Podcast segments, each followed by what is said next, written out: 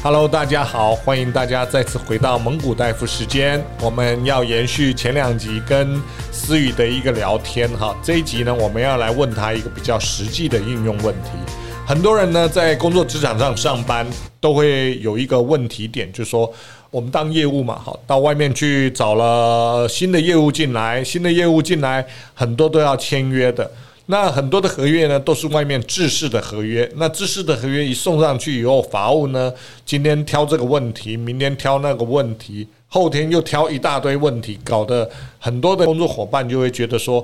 哇，这个法务怎么这么难搞啊？这些问题不就很简单吗？就要跟不要啊？这个哪有这么简单？做生意很难的，要不然你出去做生意，我来当法务，我比你会卡。很多年轻人都会这样讲啊，但是事实上是这样吗？我想应该不是哈，我们今天呢就请思雨用法务的一个角度，企业里面法务的一个角度，来跟我们这些业务伙伴或者是 PM 的伙伴们聊一聊，从法务的观点，一份合约从业务的角度应该注意什么？拿回来之后，我们可以有很快的一个简单的一个进展。思雨是不是来跟我们聊一下你以往在公司上班的时候的一些企业甘苦谈？没问题，好，大家好，我是李琦国际法律事务所主持律师林思雨，很荣幸今天又就是蒙大夫的邀请来跟大家分享哦，我们就是跟大家分享如何对峙这个法务，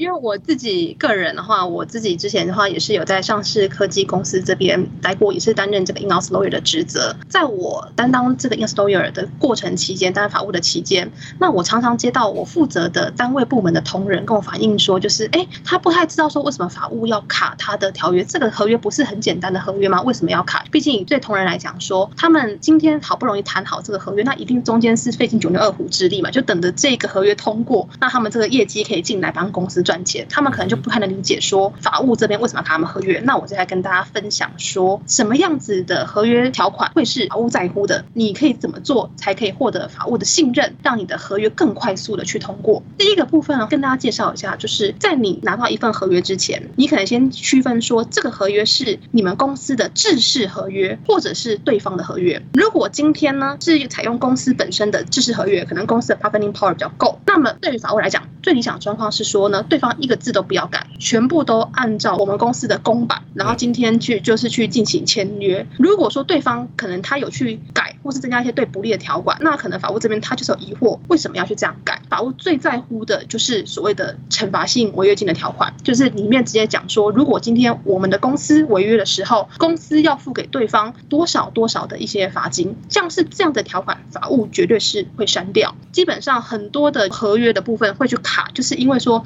对方很坚持要增订这一条，或者说是我们给对方合约，对方很坚持就是他们不要这一条，可是我们公司一定要的一个状况。那像是这样的状况呢，我会建议说呢，同仁这边呢哈，你在拿到这份合约之前，你就先筛扫一下，就是说，哎，哪边有对公司不利条款，那你可以在旁边去注记，告告诉法务说，哎，法务法务，虽然说今天呢对方有跟我们要求说，如果说我们公司违约要订这个条款，可是因为这个案件呢，因为是某一样具体的状况，其实违约的可能性几乎微乎其微。那我觉得说，如果说你今天你有就是提出这样的实质意见，说，哎，真基本上虽然有定，但是发生可能性很低。好，那法务这边他的接受的程度或者接受的速度就会去提高，那你可能就比较快速通过。那如果说可能对方今天定的这个金额真的太高了，可能说你们公司资本额假设才可能五千万吧，他的违约金就要五千万。那对于法务来讲说，那你虽然你说微乎其微，可是真的万一发生公司不就垮了，法务还是可能不敢让你通过。那你可以有什么样的做法呢？第一个是说，你可以去请你的。主管帮忙，因为你算是公司这边的基层员工，可能你对于公司整体的部分的了解运作、专案的了解运作，你不会像你的主管这么清楚。因为主管的话，他可能他是统筹全部，他的眼光是更深远。如果你请主管这边评估，主管的评估答案也是说，哎，他觉得说，虽然他们定得很严苛，可是实际上我们商务条件在走的时候，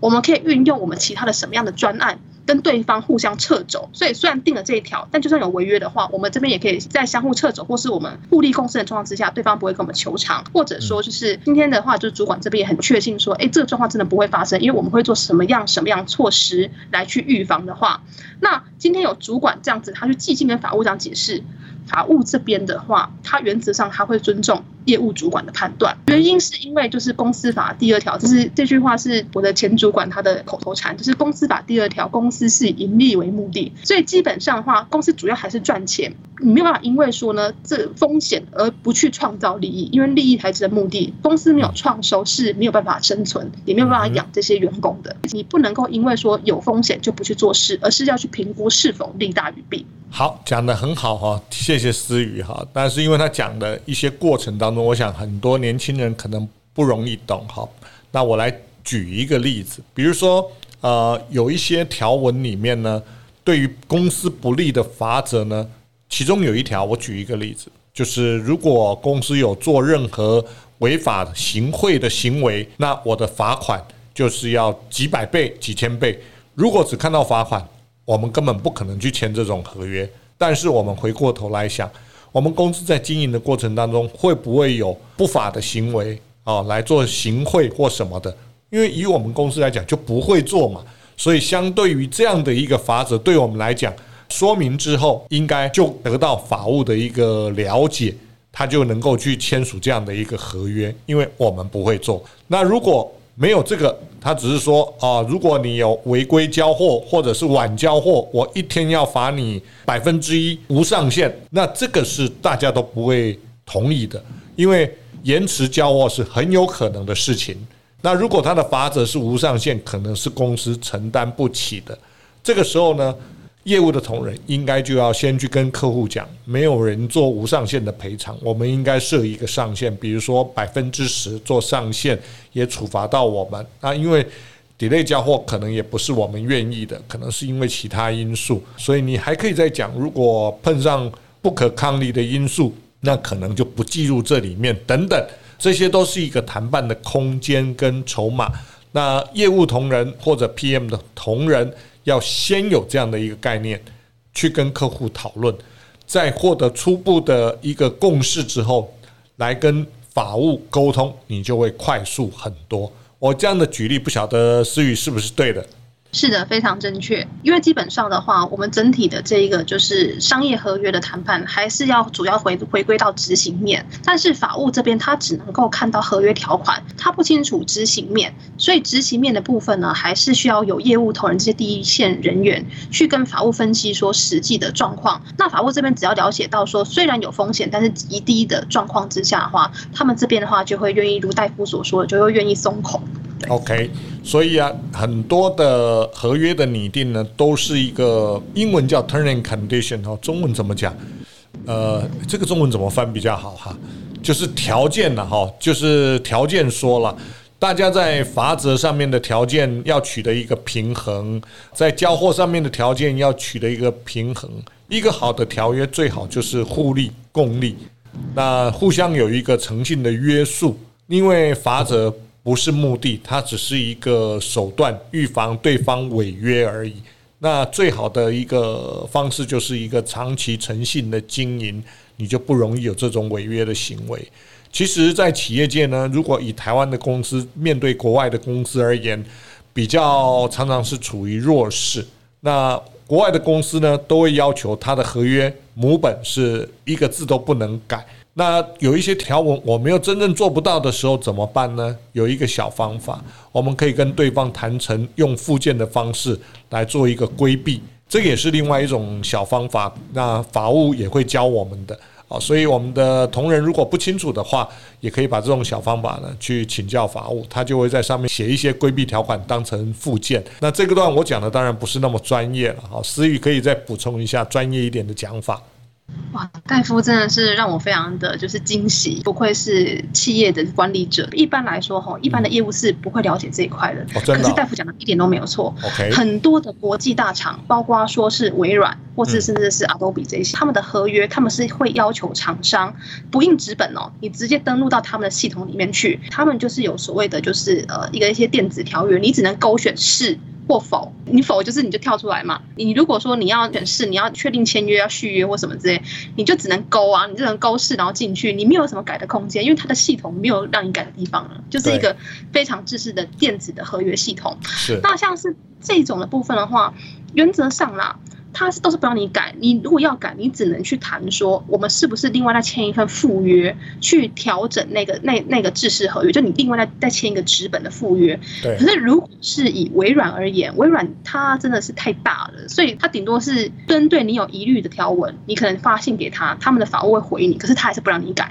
所以 bargaining power 这个时候就是，就真的就是非常非常的重要，只能够是提醒说，哎，公司这边你可能会遇到什么样状况，可是真的遇到很大的厂，他也不太让你改。另外一个还可以跟大家分享一个点是，我个人觉得啊，以我自己服务就是当这么多间公司常年法律顾问的经验，我的经验是，今天你的公司如果是一间越有钱的公司，你订阅要越小心；如果你是一间越没钱的公司，你订阅磋商空间越大。啊，为什么？因为你是一个越有钱的公司，越有名的公司，像是你今天可能是像台积电、宏基这样子的大型公司嘛，那那你的厂商或者说对对方都知道说，哎，你们公司有的是钱呐、啊，所以当你违约的时候，他知道他跟你要要得成。他就会不用放大眼睛去看你。可是如果你是一间小公司，那对方当然知道说，哎，他今天跟你要这个钱，你不一定有，而且你甚至是说，就是你跟你要，你可能就倒了。那他可能他的货也拿不到，或者是怎么样子的话，你们遇到纷争，他一定是用着很善意，然后很多的折扣可以打，因为他也怕说把你搞垮，他的目的达不到。就什么？可是如果是你今天是一个大集团，你显然不会因为他跟你要一次罚款你就倒掉嘛，虽然你可能会肉痛，但不会倒。他们就是会跟你要。所以基本上的话，就是公司这边也可以说，哎，我今天我是不是一块就是厂商眼中的肥羊肉，然后去评估说你今天合约的松的宽松度要去怎么定？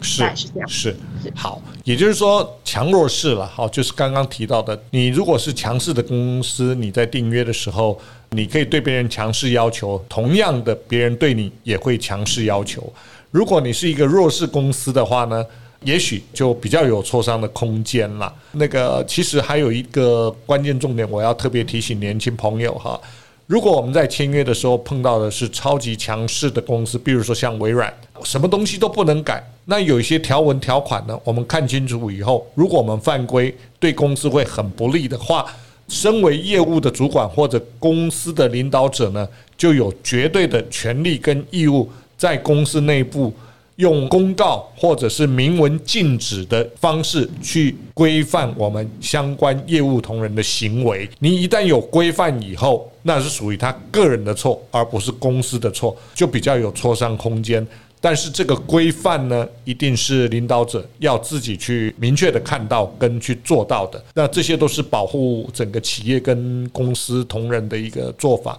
因为你明文规范了以后，同仁也比较知道有一个处理的一个依据啦。所以在法律的前面呢，人人平等。但是了解法律之后呢，大家都可以根据法律所规范的一些条件下来有效的做事，来有效的盈利。但是最重要的。做任何事情呢，我们都不能够离中道太远。假设法律是一个中道的话，你不能离得太远哦。你稍微闪个擦边球还可以，你太太远的话呢，当然就会啊失去一个基准啊，这都是不对的。那以上我简单的补充，思雨，你觉得还有哪些地方你可以跟大家再补充的呢？我觉得刚刚补充的非常好，哇，真的不愧是有经验的企业管理者，讲的非常的正确。刚刚大夫讲的很好，是说呢，如果说公司内部有这样正式的规章，确实这个部分是可以让我们之间磋商空间是更大，因为我们有尽应当有的一个注意责任。对，那我也今天也很荣幸可以跟大家分享这一些内容啊，我我觉得大夫刚刚讲的很好，我没有什么要补充的了。